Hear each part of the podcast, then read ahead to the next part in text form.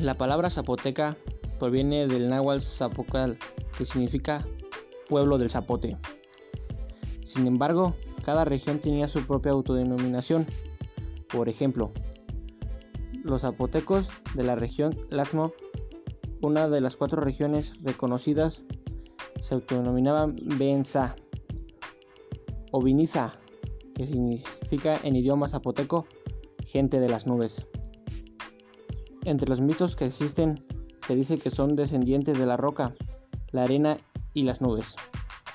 Según algunas de sus pocas leyendas, poco se sabe, del origen de los zapotecas, a diferencia de la mayoría de los indígenas de Mesoamérica. No tenían ninguna tradición o leyenda sobre su migración, sino que ellos sabían que nacieron directamente de los robles, tal como son hijos legítimos de los dioses.